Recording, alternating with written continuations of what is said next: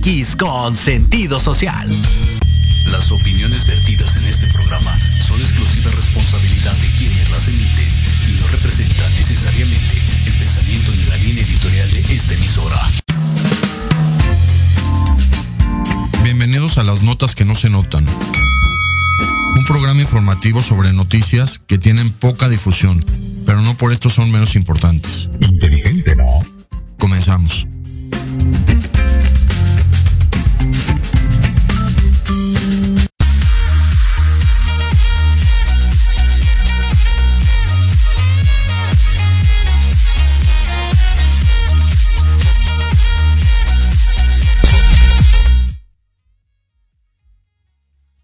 Buenos días. Hoy lunes 19 de diciembre del 2022. Notas muy interesantes de esta semana y de los últimos días para comentar en este programa que, que siempre, siempre han dejado buenos comentarios de las personas que lo escuchan y de las personas que nos siguen.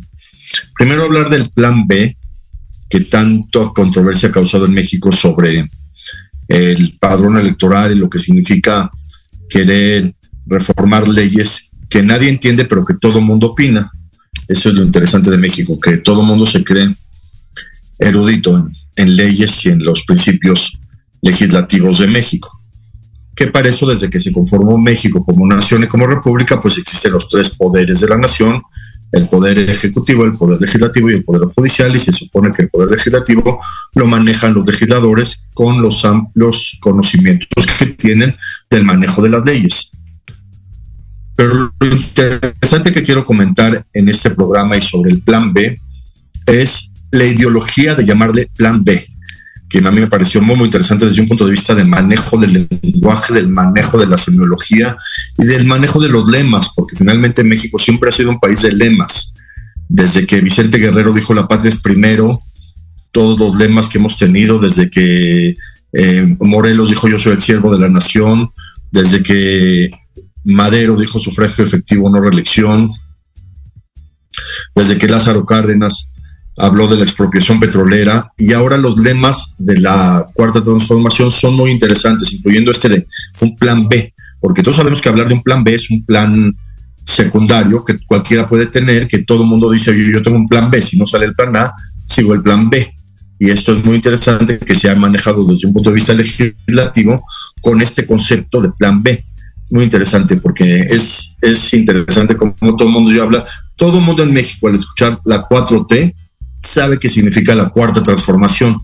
Vean lo interesante que es manejar el lenguaje y manejar los conceptos desde un punto de vista de, de semiología, de lemas. Todo el mundo sabe, 4T es cuarta transformación. Todos saben que ya se hizo como un, un lema de México, hablar de la 4T o de la cuarta transformación. Todo el mundo sabe en México que las corcholatas son los candidatos a próximas elecciones presidenciales. Es muy interesante manejar el lenguaje político actual y cómo, cómo lo maneja desde un punto de vista ideológico el gobierno, el presidente, cómo hablar de un plan B y que esta ideología se maneje hasta en el Poder Legislativo, de que la Cámara de Diputados hablen de la aprobación o no aprobación del Plan B. Esto me pareció muy interesante desde un punto de vista de análisis de, de lenguaje y lo que finalmente significa tener un Plan B. Me pareció muy interesante la conceptualización que se hizo en México, independientemente de las opiniones vertidas y de lo que todo el mundo habla de las elecciones, del INE y de todo lo que se habla en México. Finalmente, hablar de un Plan B fue una una técnica lógica muy novedosa y con muchas características de, de, modernización. Otro tema de esta semana muy interesante que está sucediendo en México sobre el atentado que sufrió el periodista Ciro Gómez Leiva, que yo no voy a hablar ni, ni, ni, voy a comentar porque no es ni mi propósito ni mi, ni mi, ni mi interés, pero lo que quiero comentar alrededor de esto es que la primera manera como se dio a difundir esto directamente por el periodista Ciro Gómez Leiva fue a través de Twitter, por un mensaje en Twitter que dijo que tuvo el atentado este de los de los disparos. Esto es lo interesante de Twitter, que ya es una red social que, que, que ya es un medio de comunicación. Es un medio de comunicación esencial para todo el mundo. Todos los medios noticiosos del mundo, yo creo que el 99% tienen páginas en Twitter, todo el mundo participa en Twitter, todo el mundo escribe en Twitter, todo el mundo se entera en Twitter de muchas cosas, hasta del Mundial. Mucha gente sigue los goles del Mundial por Twitter, los temblores que desafortunadamente pueden ocurrir, mucha gente lo sigue en Twitter, el tráfico, el clima, es interesantísimo cómo Twitter se convirtió más que en una red social, en una red informativa. Y eso es lo que yo, yo vi ese día en la noche, el mensaje de Ciro Gómez Leiva en Twitter por primera, por primera vez de cómo comentó lo de su atentado. Que digo, no voy a comentar nada al respecto, pero es muy interesante hablar de, de cómo se dio a conocer a través de esta red social llamada Twitter, que es una red muy dinámica, por eso yo diría que Elon Musk, el director actual, el dueño actual, quería aumentar los mensajes en Twitter. Yo creo que están muy bien así, mensajes cortos, concisos y precisos para que pueda haber muchísima información al uno al ir recorriendo la página en Twitter y poder enterarse de, miles de sucesos en 10 minutos. Es interesantísimo lo que es Twitter y cómo uno se puede actualizar y, ver en Twitter todas las noticias, inclusive esta, esta de las, les digo, el atentado de, desafortunado del periodista Ciro Gómez Leiva, pues la primera manera de enterarse fue por medio de esta red llamada Twitter. Eh, un segundo, quiero corregir una cosa internet.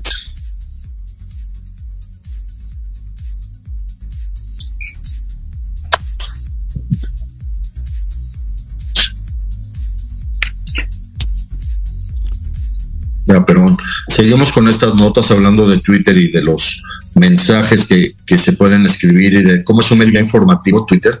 También hablar de que esta misma semana Elon Musk hizo una encuesta en Twitter de si la gente quería votar a favor o en contra de que él siguiera siendo el director. Al parecer, hubo más del 50% de gente que dijo que no quería ser el director. Pero habría que analizar, habría que analizar a más detalle en qué consistió esta encuesta y cómo la, la desarrolló el propio Elon Musk y con qué intenciones, con intenciones de abrirse, de que la gente pueda opinar sobre él mismo. Esto es muy interesante, ¿eh? de que él mismo pues, abra eh, mecanismos de difusión para que la gente decida sus las directrices de Twitter. Esto acaba de, de aparecer esta semana también como, como complementación de esta noticia de que Twitter es un, un medio informativo. Es increíble cómo en Twitter uno se puede enterar de todo, uno puede seguir noticieros, uno puede seguir páginas del gobierno, uno puede seguir páginas de, los sismológicos, uno puede seguir páginas del clima y se entera prácticamente de todo una persona simplemente abriendo su cuenta de Twitter o desde los buscadores. Uno ni siquiera tiene que abrir Twitter para, para encontrar las noticias. En los buscadores de Internet uno puede buscar notas y aparecen muchas notas que se publican en Twitter como un medio informativo. Esto es muy, muy interesante de analizar cómo como, todo surgió a partir de una idea. Twitter es el sonido que hacen los pajaritos como un silbido. Y pues así dijeron, dijeron los que crearon esta red social, vamos a hacer un, un sistema que con notas muy pequeñas, muy cortas, se pueda dar información completa, literalmente de todo el mundo, solo leyendo esta red social llamada Twitter, porque todos sabemos, por ejemplo, que Facebook son mensajes más grandes, fotografías, muros, hay que entrar más, es más tardado. Twitter es una red impresionantemente dinámica e impresionantemente informativa. Como comento desde el principio, yo me enteré del problema de Ciro Gómez Leiva al estar leyendo Twitter y al estar buscando información en Twitter. Además que el buscador de Twitter es muy, muy efectivo, ¿eh? también es un buscador muy, muy efectivo para buscar noticias, palabras, notas, personas. Dentro de Twitter se puede utilizar este, este mismo buscador que tienen. Otra nota que ya es la nota de todas las semanas es la nota de que ya todo el mundo ya está constantemente preocupado, es sobre la guerra de Ucrania, que continúa, continúa, continúa, ya son más de 300 días, continúa la guerra en Ucrania.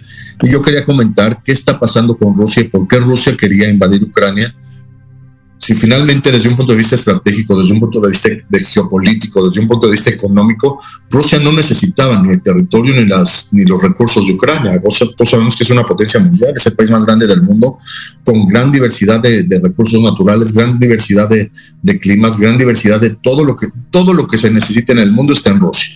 ¿Por qué la necesidad de invadir Ucrania? Y yo lo que pienso como teoría es porque Rusia necesitaba cierto reconocimiento, porque últimamente, después de la Guerra Fría, Rusia ya no había tenido el reconocimiento que debería como potencia mundial y creo que se vio muy, muy opacada con la pandemia del COVID. Porque durante la pandemia del COVID, Rusia, a pesar de ser uno de los países más avanzados en medicina, más avanzados en astronáutica, más avanzados en ciencia, más avanzados en tecnología, en la pandemia de COVID quedaron muy rezagados porque su vacuna Sputnik no fue reconocida como las vacunas de Occidente, incluyendo Pfizer y Moderna, y no fue aplicada como se debió haber aplicado la vacuna Sputnik de una manera equitativa en todo el mundo. Entonces yo creo que esa falta de reconocimiento hizo que de alguna manera Rusia, al buscar reconocimiento entre muchas otras acciones, haya decidido invadir Ucrania. Por eso sería interesante que Rusia reciba un reconocimiento, como el Premio Nobel de Medicina, por ejemplo, por haber desarrollado tan rápido y tan eficazmente la vacuna Sputnik. Es un comentario nada más que yo hago en mis programas de, de notas de la semana. Una nota muy interesante de esta semana, descubrieron dos nuevos planetas que tienen agua, que les llamaron dos exoplanetas que se encuentran cerca de una estrella, los que lo quieran buscar, GJ 1002. Lo más interesante, porque sabemos, sabemos que puede haber otros planetas en el sistema solar que puedan tener agua por, por la misma razón que en este planeta hay agua, puede haber agua en otros planetas muy lejanos del mismo universo en el que vivimos. Pero lo más interesante del descubrimiento de estos dos planetas con agua es que lo hizo el Instituto de Astrofísica de Canarias de, España. Esto me parece muy noble y muy interesante que no haya sido o la estación de la NASA, que son los que descubren prácticamente todo, o China, o Rusia o Israel, que ahora haya sido España el que descubre estos dos planetas con agua, con posibilidad de ser habitados, claro que están lejísimos, pero se acaban de descubrir estos dos planetas de tamaño significativo que tienen agua, tal cual hay agua en este planeta, H2O. Y esto es muy interesante que haya sido de la, del Instituto de Astrofísica de, de, Canarias, de España. Otra nota que me pareció muy interesante de comentar en este programa es que descubren un naufragio en Noruega en un lago, en un lago que se llama Josa, M-J-O-S-A, Josa. Todos sabemos que Noruega tenía muchos, muchas salidas al mar como un país nórdico, de que inclusive ahí sabemos que hay muchos vestigios de, de los vikingos y de, civilizaciones desde los fenicios que, llegaron a conquistar el norte y que llegaron a tener embarcaciones en el Atlántico Norte. Sería interesante no hablar del Atlántico Norte como si fuera la OTAN, pero es el Atlántico de la zona de Noruega, de toda esa zona arriba de Inglaterra, donde todavía se llama Océano Atlántico, donde en uno de los comunicaciones del mar hacia la tierra, que formalmente es un lago, encontraron un naufragio, un barco de 700 años de antigüedad. Esto me parece muy interesante, un barco de la Edad Media que hayan encontrado, porque hay tantos naufragios en el mundo que, desde de toda la historia, desde toda la historia, desde los egipcios, se conoce que desde el imperio egipcio ya había, ya había embarcaciones, ya se conocía que, podían navegar en el río Nilo, en el Mar Rojo, en el Mar Mediterráneo, que llegaban hasta el Océano Atlántico, los mismos egipcios, los fenicios, que se sabe que eran culturas de la misma época, inclusive pueblos derivados de las tribus de Israel también podían tener embarcaciones porque había, eran 12, 12 pueblos, 12 tribus que tenían cada uno sus, funciones y había pueblos de estas tribus que, hacían embarcaciones y tenían comercio con embarcaciones, con barcos. Se sabe en la Biblia que hay un relato de un profeta Jonás que se embarcó para ir a, a un puerto de Nínive, o sea, ya había barcos desde esa época. Jonás es el que lo come una ballena y después sobrevive. De ahí es muy probable que hayan sacado la, la historia de, de Gepetto y de Pinocho. Pero todas estas embarcaciones que existieron en el mundo durante prácticamente toda la humanidad, muchos de los hundimientos todavía están y sería muy interesante poderlos encontrar, aunque claro, en el mar todos sabemos que por la actividad marina, por la actividad del mismo mar y por la actividad de, de, de, la naturaleza marina, estos barcos empiezan a, llenarse de algas, de corales, empiezan a formarse ecosistemas en los mismos barcos y luego son muy difíciles de encontrar. Pero esto me parece muy interesante que Noruega hayan encontrado este naufragio y, qué habría, qué habría en ese naufragio, porque seguramente hace 700 años todavía era vestigios o de los romanos o de los vikingos o de todos estos pueblos que querían conquistar o de, o de a lo mejor de las mismas embarcaciones de Inglaterra, que ya existía la navegación del poderío más grande de la historia que ha sido el, la Marina inglesa. Inclusive Winston Churchill en su discurso de declaración de guerra a Alemania dijo, en el discurso que se llama We shall never surrender, decía, y por último, si nos están atacando y no podemos defendernos, nuestra Marina nos va a defender y nos va a salvar de los ataques que nos pudiera hacer Alemania. Esa misma Marina que derrotó inclusive a la, a la Marina española en algún momento. Otra nota muy interesante al respecto de, de los naufragios es lo importante que ya resulta cuidar el mar. Cientos de noticias todas las semanas sobre la importancia de que el mar no se contamine, sobre todo con plásticos, porque los plásticos cuando llegan al mar no son biodegradables, generan muchísima contaminación, generan mucho daño a la flora y a la fauna del mar y nadie está haciendo nada por controlar esta, esta situación de que los plásticos no lleguen al mar, porque en todas las zonas costeras o en todas las zonas donde hay ríos, la gente tira los plásticos en la calle, sobre todo las botellas de refrescos, de aguas, todos los plásticos que hay, las bolsas, todo lo que hay, y esos se empiezan a cargar con las lluvias hacia los ríos, hacia los mares, y pues generan contaminaciones bastante desagradables y con muchísimo daño humano. Se sabe de, muchas cuestiones de pesca, de, atunes, de, pesca comercial, que cuando pescan a los peces tienen ya eh, cantidades de plástico que los peces por alguna manera engullen en el mar. Entonces esto es muy importante de cuidar. Yo lo he propuesto en mis artículos que ya tomen la firme determinación de que toda la basura en el mundo se entierre, que ya no haya vertederos a cielo abierto, que toda la basura, ni modo, aunque sea más caro, aunque genere más recursos, aunque genere más disposiciones gubernamentales, que la basura ya no se quede a la intemperie porque finalmente puede llegar al mar, se, no se descompone pero si se entierra de alguna manera, se podría descomponer, aunque sean miles de años, pero ya enterrada, ya bien enterrada, digo, en, vertederos adecuados, ya no llegaría ni a los ríos, ni a los lagos, ni al mar, ni la lluvia ya no la carrería, y eso se llamó muy importante para el mundo y para la sociedad. Y claro, que en los drenajes no se tienen plásticos, que haya una conciencia social mundial de que en los drenajes de los de los baños no se tiren nada de contenido plástico porque finalmente el drenaje llega al mar. El papel finalmente se deshace, el papel es, biodegradable, pero hay todavía gente que llega a tirar plásticos, bolsas o cuestiones en estas, en los, en los baños, en los inodoros y pues estos finalmente llegan al mar. Estas dos cuestiones ya se deben de generalizar de una manera mundial, de una manera gubernamental. Uno, que se entierre toda la basura para que no llegue a los mares y se pueda de alguna manera degradar por efecto de la erosión de la tierra. Y dos, que no se tiren ningún tipo de plásticos en ningún drenaje del mundo, que todo sea nada más desechos orgánicos y papel. Pero eso son sueños todavía de, de progresismo humano que muy difíciles de lograr, pero muy fáciles de proponer. Otra nota muy interesante de esta semana que me parece muy, muy relevante de analizar.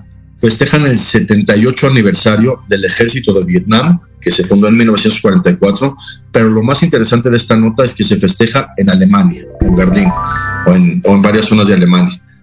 Uno se pone a preguntar, ¿qué tiene que ver el ejército de Vietnam en Alemania? Se puede deducir de una manera migratoria sana que muchos vietnamitas, por no vivir en Alemania, y que ahí festejan el aniversario de el ejército de Vietnam, fundado en 1944. en plena Segunda Guerra Mundial se fundó el, el ejército de Vietnam. Aunque también desde un punto de vista histórico uno puede pensar que en Vietnam siempre hubo intervencionismo de Alemania, igual que en España en la guerra civil, igual en Vietnam o había intervencionismo de España, perdón, de Alemania, inclusive hasta de España, y por eso en Vietnam se generó tanto conflicto después de la Segunda Guerra Mundial para que surgiera la, la Segunda Guerra Mundial con intereses externos, igual que la Guerra Civil Española. Pero es muy interesante, los que busquen esta nota sobre el 78 aniversario del ejército de Vietnam, celebrado en Alemania esta semana. Más notas muy interesantes que hay en esta semana que quiero comentar antes del corte. Una nota muy, muy interesante que me pareció. Encuentran un videojuego de la marca Sega, que todos sabemos en, en finales de los 90 y principios de los 2000 empezaron a salir muchísimos videojuegos de muchas características porque generaban ingresos económicos de muy alto nivel. Desde que apareció el Atari y el Nintendo y todas estas marcas de videojuegos, sin hacer publicidad, encontraron un juego de más de 20 años de antes del 2002 que grabó Michael Jackson. Es muy interesante porque en los videojuegos se podían grabar voces, se podían grabar eh, canciones, se podían grabar música de los mismos videojuegos y encontraron este videojuego que editó el mismo Michael Jackson. Me pareció muy interesante que lo hayan encontrado porque al parecer en esa época Michael Jackson tenía muchos problemas legales por demandas absurdas que después de su fallecimiento lamentablemente se dieron cuenta que las demandas solo, las demandas solo eran para extorsionarlo sin ninguna validez de pruebas que hubo sobre las demandas de Michael Jackson, de las que no quiero hablar mucho, pero sí que en esa época por esos conflictos que tenía Michael Jackson, por sus compromisos que tenía de conciertos y por todo lo que pasaba alrededor de su vida, pues no le dieron mucha importancia a la comercialización de un videojuego que él hizo. En, la misma época, es que esto también tenía mucho que ver, en la misma época que salían 20, 30 nuevos videojuegos cada mes y que de los 20, 30 la mitad fracasaba, incluyendo uno del extraterrestre hubo un videojuego del extraterrestre que fue un verdadero fracaso. Y cuando surge Pac-Man, pues Pac-Man tiene muchísima plusvalía y, y, empiezan las modas en videojuegos y este juego que, que desarrolló Michael Jackson pues nunca fue importante y fue mucho más importante en toda esa época la, la, la, publicidad que tenía Michael Jackson, la plusvalía que tenían sus conciertos, todo lo que ganaba. Un concierto de Michael Jackson en esa época ganaba millones y millones de dólares. Entonces no era tan importante comercializar un videojuego, pero es muy interesante que ahora lo acaban de encontrar.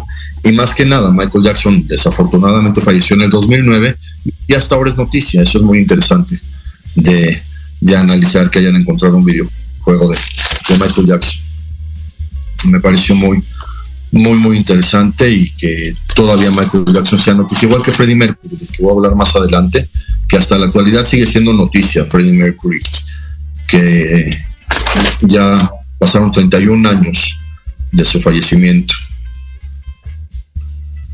de Freddie Mercury. El 24 de noviembre del 2022 ya se, ya se, ya pasaron 31 años del fallecimiento de de Freddie Mercury sigue siendo noticia, sigue siendo vigente. Eso es muy interesante de analizar de la gente que deja huella y de la gente que, que, se eterniza, como Freddie Mercury. Yo lo he comentado en algunos programas que tenemos aquí en Proyecto Radio MX sobre el rock y sobre Freddie Mercury. Y tratar de analizar todas estas cuestiones de, de Michael Jackson y de Freddie Mercury que siguen siendo vigentes. Sí, Freddie Mercury falleció, ahorita lo acabo de ver, en 1991. Y esto de, de Michael Jackson, yo había comentado también alguna vez que Michael Jackson falleció el 25 de junio del 2009, que esto es muy, muy difícil de entender, porque fue el mismo día que falleció Farrah Fawcett, su gran amor. Farrah Fawcett, la modelo, la modelo que con la que inició Los Ángeles de Charlie, una mujer muy guapa que era modelo, que, que, era la modelo principal de los 80, muchos la llamaban la Marilyn Monroe de los 80, una mujer muy guapa. Ese día falleció Marilyn Monroe, ese día Michael Jackson estaba bajo tratamiento antidepresivo muy fuerte, con, con, con medicamentos muy fuertes para, para poder sobrepasar una depresión que tenía y finalmente ese mismo día, casualmente o causalmente, murió Michael Jackson el 25 de junio del 2009, el mismo día que murió Farrah Fawcett de cáncer. Eso es interesante de analizar, interesante de pensar, porque era el amor de su vida, era su, su, moza, era su, la mujer que siempre lo, inspiró. Aunque claro, sabemos que Michael Jackson finalmente se casó con una de las mujeres más emblemáticas de la época, la misma hija de Elvis Presley. Fue esposa de, de Michael Jackson. la hija de Priscilla Presley. Y otras notas, no sé si da tiempo antes del corte, hablar de, de más notas de esta semana muy interesantes, seguir hablando de, de Freddie Mercury, cómo se cumplen ya 31 años de su fallecimiento y cómo dejó una huella eterna de su música y de su trayectoria, porque realmente era un genio Freddie Mercury, ya lo he hablado yo en, en el programa que tuvimos sobre él, cómo este hombre cambió la historia de la música, del entendimiento humano con sus canciones, de la filosofía humana, un hombre con mucha capacidad de ideación y de, y de entendimiento. Lo, lo, comentaba al analizar sus canciones, sobre todo lo de Another One Bites the Dust, otro más que muerde el polvo. Hablar un poco de, de Freddie Mercury, su aniversario de fallecimiento es fue el 24 de noviembre del 22. Y esto es interesante de comentar, hablando de, la vida de él, porque nació en Zanzíbar, que era en 1946, que Zanzíbar era parte de, de, Inglaterra, era una colonia inglesa, donde él nació. Su madre era originaria de Zanzíbar, de, de África, decían que tenía antecedentes persas, porque ahí era un imperio persa, y su padre un soldado inglés, entonces eh, Freddie Mercury tenía muchas características anglosajonas, entonces a su mamá le daba mucho pena que lo vieran en, en Zanzíbar porque era, parecía inglés, entonces lo escondía. Imagínense, de niño, este, Freddie Mercury se tenía que esconder, tenía que entrar a su casa por la puerta de atrás. Y de grande ha sido uno de los cantantes más vistos en la historia de, la humanidad. Y esto es interesante de analizar en la vida de Freddie Mercury, cómo influyó tanto haber nacido en África, haber nacido con raíces persas, haber nacido hijo de un inglés, hijo de una madre africana de Zanzíbar en 1946, porque en 1964 él vivió ahí, él vivió en Zanzíbar sus primeros 18 años de vida. Y en 1964 hay una revolución, ya saben, con esta época moderna de, de, del mundo, porque eh, cuatro años después fue lo de México, lo del 2 de octubre. Fue una época de, de muchos cambios, de juventud inestables, de mucha drogadicción. Entonces, en 1974, los mismos pobladores de Zanzíbar deciden independizarse de Inglaterra y seguir formando parte de, Tanzania, que desde un punto de vista social es irrelevante, porque la gente vivía bien en, en Zanzíbar. También que ahí, digo, Freddie Mercury se desarrolló y ahí generó toda su ideación, porque hasta los 18 años vivió ahí. Pero al, independizarse y formar gobiernos africanos, su mamá decidió irse a vivir a, Inglaterra y a partir de los 18 años, Freddie Mercury vivió en Inglaterra con mucho recelo, con mucho resentimiento por lo que vivió y por lo que tuvo que dejar de su patria. Por eso hizo canciones de, de recelo, ¿eh? Tiene una canción fuerte que se llama Bicycle Race, la carrera de bicicletas, tiene una canción fuerte que se llama La Reina Asesina, Killer Queen, y, y vivió, vivió ese resentimiento que tuvo que superar Freddie Mercury al tenerse que ir a vivir a Inglaterra de su natal Zanzíbar, pues le generó este pensamiento y esta ideología que hasta ahora recordamos en sus canciones y en su carrera que, que nos dejó afortunadamente con tanta filosofía de vida y con tanto entendimiento de la vida. Yo siempre lo he dicho, la canción de Freddie Mercury, Play the Game, entiende fundamentalmente al ser humano, Play the Game si la quieren escuchar. Es una canción con muchísima filosofía y con muchísimo entendimiento. Seguimos después del corte con más notas y hablando un poco más de Freddie Mercury. Si crees que lo sabes todo en el medio musical y quieres saber más, o de plano no tienes ni idea y te interesa conocer sus más oscuros secretos, conéctate y escucha Amplificando. Donde escucharás música nueva, entrevistas, invitados y sesiones en vivo. Amplifica tus sentidos y tu visión musical. Todos los irreverentes lunes de 8 a 9 de la noche. Síguenos en Facebook como arroba amplificando. Recuerda descargar la aplicación Proyecto Radio MX disponible para Android. Proyecto, Radio MX.com con sentido social. Antesala, el programa para enaltecer todos tus proyectos. Te invitamos a escucharnos todos los martes en punto de las 9 de la noche. Conducido por Ariadna Vázquez y Jimena Riverol. Solo por Proyecto Radio MX. Con sentido social. Treintón y sientes que no encajas porque ni chavito ni chaburruco. No eres el único. Acompáñame los sábados de 2 a 3 de la tarde para platicar de los temas que nos interesan. Salud, deportes, música, autos y muchos más. Pero desde un punto de vista relajado y divertido. Y vamos a armarla en grande. A través de Proyecto Radio MX. Con sentido social.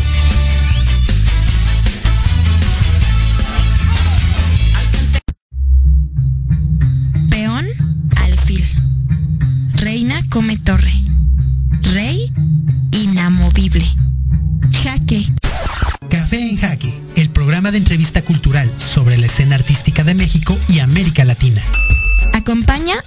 Ramírez todos los jueves a las 11 de la mañana por Proyecto Radio MX, con sentido social.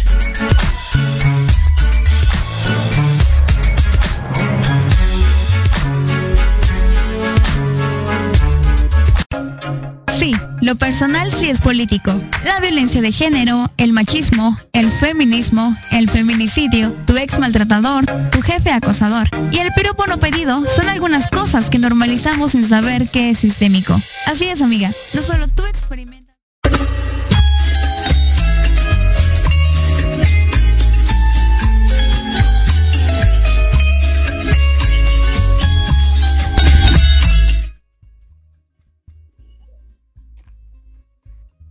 Y finalizar esta nota de Freddie Mercury, que el 24 de noviembre fue 31 años de su aniversario luctuoso. Un hombre que sufrió el diagnóstico del VIH y que las complicaciones de los tratamientos que apenas empezaban le causaron más daño que el mismo VIH. Eso lo, lo he comentado y pues sí, es parte de a veces de los avances médicos y de cómo los avances médicos pueden dañar más que las mismas enfermedades. Es lo que pasó con Freddie Mercury. Cuando cuando empezó a tener muchos efectos de los medicamentos, muchos efectos de los tratamientos, mucho más que el mismo VIH, desafortunadamente falleció. Pero su legado, después de 31 años, sigue vigente, tan vigente que siguen apareciendo notas casi cada semana sobre él, sobre su grupo Queen, sobre su legado, sobre aspectos que se han encontrado sobre él, y sigue, sigue vigente Freddie Mercury de una manera muy, muy interesante y muy trascendental. Otra nota de esta semana que, quiero comentar sin in, intereses y sin tintes políticos, de que ya se quiere fundar una aerolínea que dirija la Secretaría de la Defensa Nacional. Que yo personalmente no lo veo bien, no lo veo mal porque finalmente los pilotos son pilotos, los que toman un avión y vuelan son pilotos, finalmente el traslado aéreo son pilotos, independientemente que su formación haya sido civil o militar, pilotear un, subirse a un avión, despegarlo, volar y aterrizar es cuestión humana, es una cuestión además fascinante desde un punto de vista tecnológico y de avances humanos y todo gracias a los hermanos Wright que se basaron en los modelos de Leonardo da Vinci, pues finalmente este suceso de que se quiera tener una aerolínea de la Serena, yo no lo veo mal. Claro que hay que ver bien los manejos eh, administrativos, pero finalmente es muy interesante. Hacer un comentario histórico al respecto. Cuando se fundó Israel en 1948 necesitaban fuerza aérea, porque, porque sabían que los podían atacar los países árabes, sabían que se tenían que defender, había uno de los dirigentes militares, Menachem Begin, entonces necesitaban muchos pilotos. Comenzaron a contratar pilotos de la Segunda Guerra Mundial, de Inglaterra, de Francia, que querían eh, eh, manejar esta situación y ellos, estos pilotos, pues la independencia de Israel de 1948, que duró unas semanas, estos pilotos pues ya habían volado, ya habían hecho sus, sus hazañas militares y tenían que de alguna manera eh, seguir trabajando. Entonces Israel los empezó a contratar en las líneas aéreas de Israel, porque Israel sabía que si se independizaba y se formaba como un país independiente, pues iba a tener mucho, mucho turismo. Tú sabemos que Israel es la sede original de las tres religiones, judía,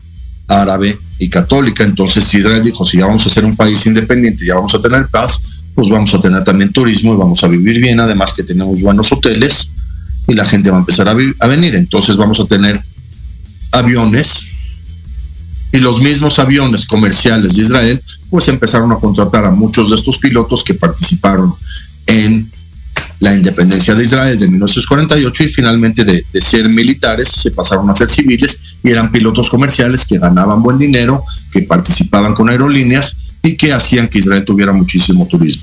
Lo vuelvo a repetir, no tiene nada de malo y que en México se, se tenga la idea o la perspectiva de que los pilotos de, de la Secretaría de la Defensa Nacional puedan hacer vuelos civiles, pues qué padre, ¿no? Finalmente, qué, qué interesante. Lo vuelvo a repetir, un vuelo, despegar, volar y aterrizar, lo hace un piloto independientemente de su preparación o de su, o, de su trabajo. Finalmente, si es civil y militar, el efecto o la finalidad va a ser la misma de traslado de pasajeros.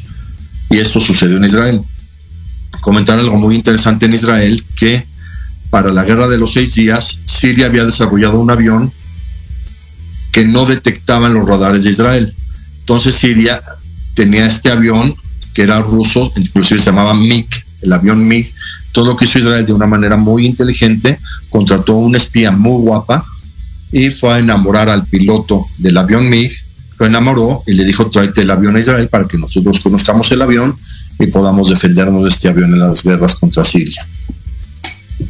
Y este suceso original en Israel, que fue muy sonado y muy interesante, se hizo en una película que se llama Roba el cielo, Roma, Róbame el cielo en español, creo, Still the Sky en inglés. Vale mucho la pena verla porque aparece la nieta de Ernst Hemingway.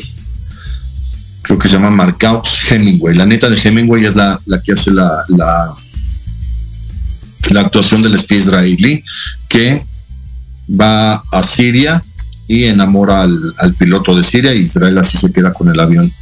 El amor siempre supera todo, hasta las guerras. Vale mucho la pena ver esa película.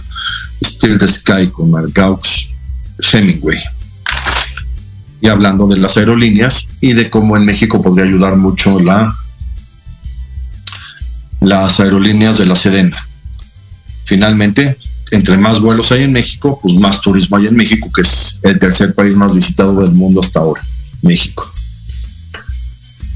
Otra nota muy interesante, el rey Carlos III de Inglaterra recientemente tuvo un festejo en, creo que es Buckingham, la sede de la, del, del reinado inglés, y hizo un baile con la hermanastra de Ana Frank, que Ana Frank todos sabemos que fue la niña que en Holanda la persiguieron los nazis por ser judía y esto generó muchos comentarios mediáticos de cómo el rey bailó con una judía sobreviviente de la Segunda Guerra Mundial, pero finalmente Inglaterra, desde la Segunda Guerra Mundial que atacó a Alemania y defendió el nacionalismo inglés, finalmente al atacar a Alemania, pues defendió a los judíos, todo el mundo lo sabemos, aunque hubo muchos bemoles que, que ahora no voy a hablar, con Churchill y con, con la el bloqueo de la entrada de los judíos a Palestina, inclusive hundieron un barco que se llamaba Sobota, bueno, lo, lo hundió un submarino ruso, un barco con sobrevivientes judíos antes de que terminara la guerra que querían que llegara a Palestina, pero los ingleses y los rusos que eran aliados dijeron que no lleguen y lo hundieron el barco. Sobota. Y esta cuestión de que el rey Carlos III haya bailado con una sobreviviente del holocausto, que era hermanastra de Ana Frank, pues genera mucho interés de cómo Inglaterra pues sigue apoyando al judaísmo, sigue apoyando a Israel. Muchas familias muy pudientes de Inglaterra siguen siendo de origen judío y pues esto generó muchísimo interés y los que quieran leer la, la nota del rey Carlos III que se ve bien, ¿eh? a pesar de su edad y de, de, del estrés que pudiera tener como rey, se ve muy bien y con buenos pasos de, de baile. Y, y, pues esto generó muy, notas muy interesantes toda esta semana sobre el rey Carlos III, que es muy interesante que tenga el nombre de uno de los reyes de España que dominó cuando la Nueva España. Hay muchas monedas de Carlos III en, México, de la época de antes de la independencia de, de los Estados Unidos. Otra nota muy interesante, esta es una nota mía, publiqué hoy un artículo sobre diabetes y cómo la diabetes mellitus puede mejorar tomando ácido cítrico. Los que quieran buscar la nota está en internet, en la página de, de SDP Noticias, porque el ácido cítrico finalmente estabiliza el cuerpo, estabiliza el metabolismo y puede ayudar también a tratar la, la diabetes mellitus de manera exitosa. Este artículo hoy, hoy, hoy se publicó precisamente, hoy 19 de diciembre del 2022. Y retomando una de las notas que comenté al, principio de Twitter, de cómo Twitter ya es un, una vía de comunicación bastante interesante y de, y de notificaciones. es ya es un noticiero. Twitter literalmente es un noticiero. Y la gran ventaja que tiene Twitter es que en, los, en, en la misma red de Twitter se pueden enviar comentarios a todas las personas que tienen abiertos sus comentarios, tanto de de notas que salieron se pueden incluir comentarios en las mismas notas, como abriendo las páginas de los noticieros de las personas particulares, de los centros de gobierno, de las cámaras de diputados, de senadores, de los parlamentos de todo el país, se puede mandar información a todos estos sitios de Twitter de una manera muy eficaz, aunque todos sabemos que en Twitter y abusando de la libertad de expresión, hay muchas personas que insultan o que sobajan o que critican de una manera impulsiva, de una manera, claro, psicológicamente con mucho daño que reflejan al criticar y al insultar, pero esas son las desventajas de Twitter. Y las ventajas son que cualquier persona que tenga una cuenta de Twitter puede ingresar y enviar comentarios a cualquier persona del mundo, inclusive al presidente Joe Biden, a los presidentes del mundo que tienen cuentas de Twitter, a los primeros ministros, a los parlamentos, a las embajadas, a los parlamentos. Esto es muy interesante porque cualquiera puede mandar por vía Twitter mensajes a cualquiera de las cuentas de, los gobiernos, de los noticieros, de las personas, de los dirigentes, de los periodistas.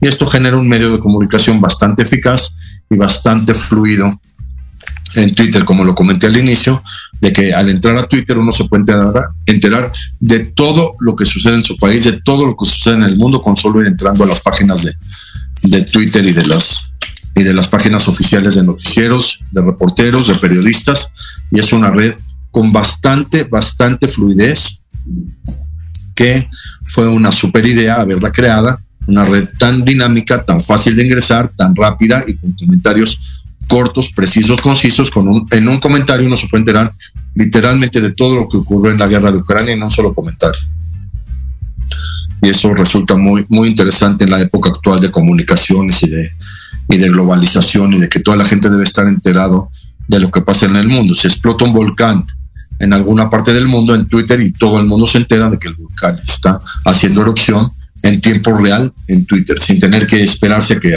aparezca el noticiero, sin tener que esperarse a leer el periódico de la mañana, sin tener que esperarse a leerlo en otras redes sociales, en Twitter al momento aparecen todas las notas y todo lo que sucede en, en el mundo contemporáneo. A mí me parece muy, muy interesante de analizar y de ratificar como una, una red de comunicaciones bastante interesante y con bastante repercusión social, histórica y humana, esta red de, Twitter.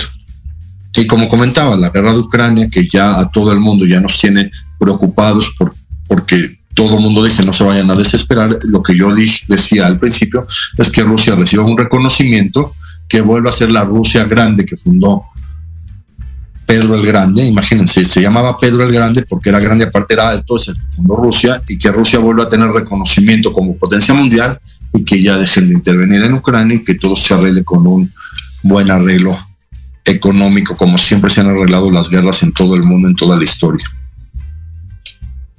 Y sería interesante que se reconozca que Rusia también es pionero en el tratamiento de COVID, en la lucha contra el COVID, que ahora está resultando que nuevamente está resurgiendo en China. Eso es, eso es prácticamente inimaginable porque si en China surge la pandemia y en China tienen tantos avances, en China conocieron el virus y en China desarrollaron vacunas, no era para que en China volviera a haber una, una, un rebrote así tan, tan raro como dicen las noticias en, después de tres años de conocimiento, les digo que China debió haber sido el país, como ahí surgió el COVID, China debió haber sido el país que primero lo controla, es lógico, sin tener que saber mucha medicina y sin tener que saber mucha tecnología. Si ahí surge el COVID y les da tiempo en lo que llegó a los demás países de controlarlo, de desarrollar vacunas, de desarrollar tratamientos, porque ahora nuevamente hay pandemia en China, resulta muy, muy controversial y muy,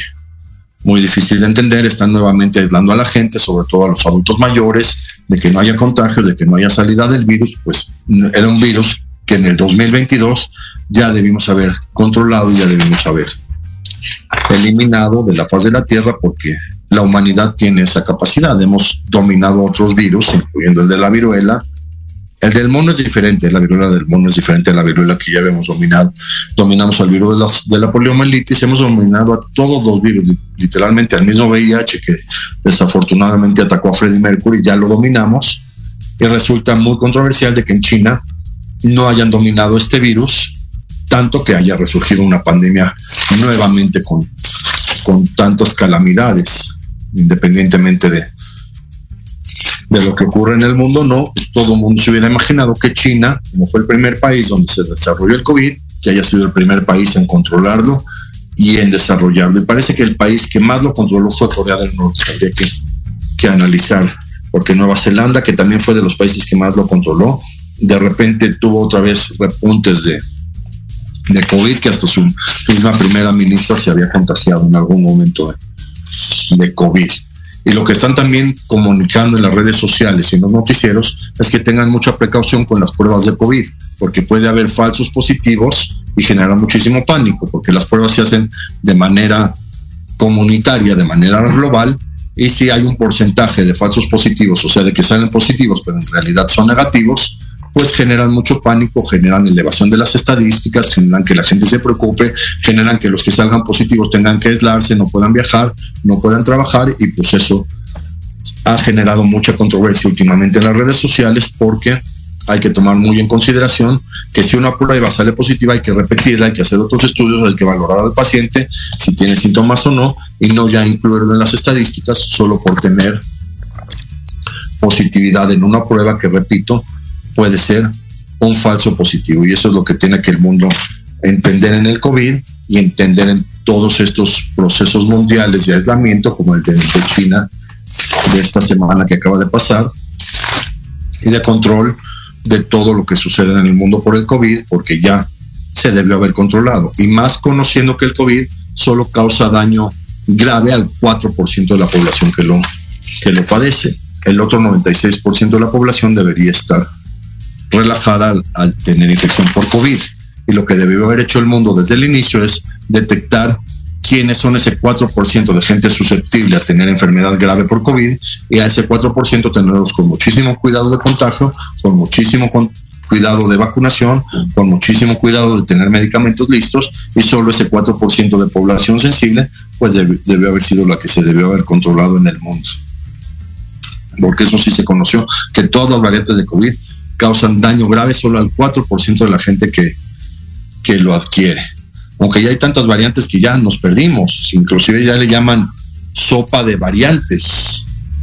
Yo nunca había escuchado ese término en medicina.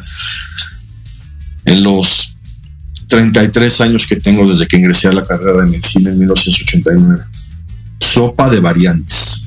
Además, nunca había existido un virus que pudiera desarrollar tantas variantes tan rápido. Nunca, nunca en toda la historia de la humanidad había visto un, había existido un virus tan variable. Por eso se llaman variantes, porque es un virus tan variable. Y aparte, tampoco nunca en la historia había existido tantas maneras tan rápidas de diagnosticar las variables, aunque tengamos ya medicina molecular y todos, ¿cómo tan rápido descubren que hay tantas variables? Digo, hay que hacer estudios, hay que hacer estudios genéticos, hay que hacer estudios inmunológicos, hay que hacer estudios microscópicos para saber si es una variable o no. Y aquí parece que cada semana pueden encontrar variables diferentes muy rápido, independientemente de la tecnología que se necesita. Finalmente, en los últimos minutos, volver a hablar de, de Freddie Mercury, del, de la sensación que él tuvo de tener que dejar su natal Zanzíbar en 1964 para irse a vivir a Inglaterra y cómo esto influyó tanto en su mentalidad, en sus canciones de protesta, en toda la evolución que tuvo Freddie Mercury como como cantante y como intérprete tan famoso y con tanta filosofía de vida y con tanto entendimiento de la vida, de la sociedad, porque esto influyó tanto en su vida. Tener que dejar su, su natal Zanzíbar, donde él, era feliz de niño, irse a vivir a una ciudad como Inglaterra, con neblina y con mucho progresismo, como todos sabemos que es Inglaterra, Londres y todas las ciudades principales de, de la isla de Inglaterra y cómo esto influyó en Freddie Mercury para sus canciones, para su filosofía y para su manera de ver la vida. Y lo repito, si los quieren analizar desde un punto de vista existencial, una de las canciones de Freddie Mercury que más hace el entendimiento de la vida se llama Play the Game o Juega el Juego.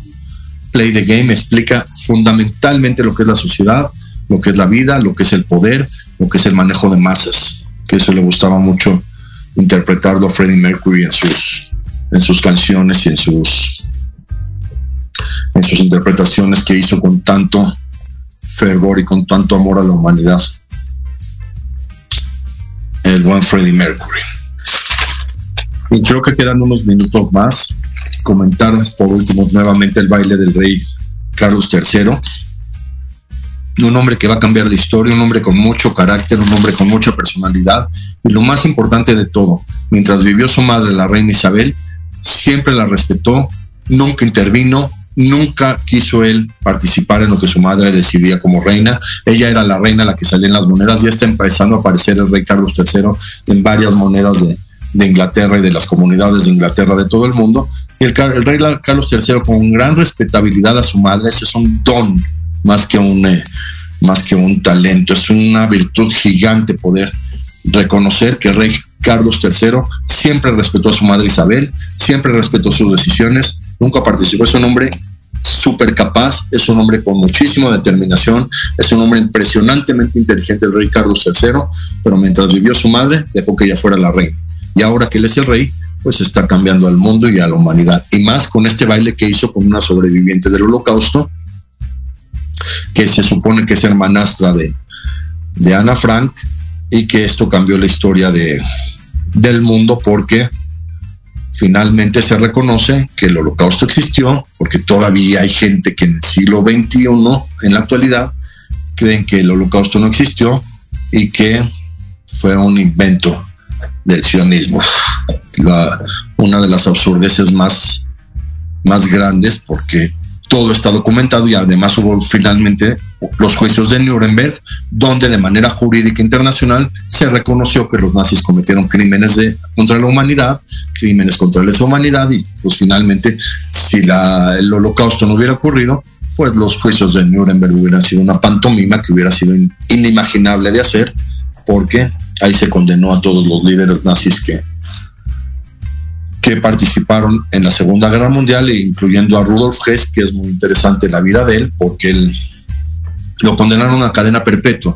Entonces hicieron una, cárcel especial en, Berlín Oriental para que viviera y es muy interesante la vida de, de Rudolf Hess y cómo él participó en, desde que Hitler estuvo encarcelado y escribió su libro Mi lucha, que en realidad nunca era su lucha, era una mentalidad más que su lucha, una mentalidad muy cerrada de Hitler, que comento en los últimos minutos que el hombre que cambió radicalmente toda la mentalidad de la raza aria fue Jesse Owens. El, el deportista afroamericano que fue a las Olimpiadas de Berlín y que enfrente de todo el mundo le ganó a todos los deportistas de raza aria que Hitler dijo que iba a ganar su raza, porque si se basaba en su libro, pues él decía que la raza aria era superior y llegó un hombre afroamericano del más alto nivel intelectual y del más alto nivel espiritual que se llamaba Jesse Owens y pues les ganó, ganó cuatro medallas de oro y rompió récords en las Olimpiadas de, de Berlín de 1936 y le demostró al mundo entero que la gente de origen afroamericano tiene más capacidades, que la gente de raza aria. Con esto terminamos estas notas de hoy y mañana, martes 20 de diciembre, en el programa de historia, un programa muy interesante sobre las canciones de Gloria Trevi. Va a ser un programa muy interesante de analizar la filosofía también existencial de, yo creo que de una de las cantantes más famosas de México, que cambió la historia de México literalmente. Entonces nos vemos mañana en, en el programa, en el programa de, de historia en general.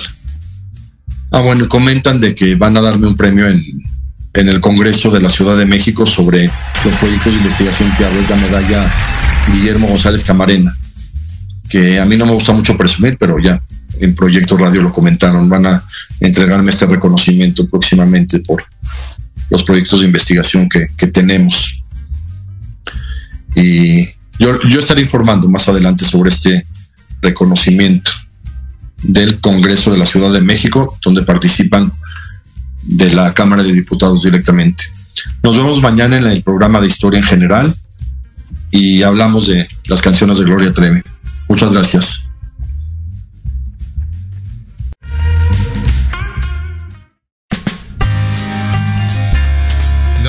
Atención.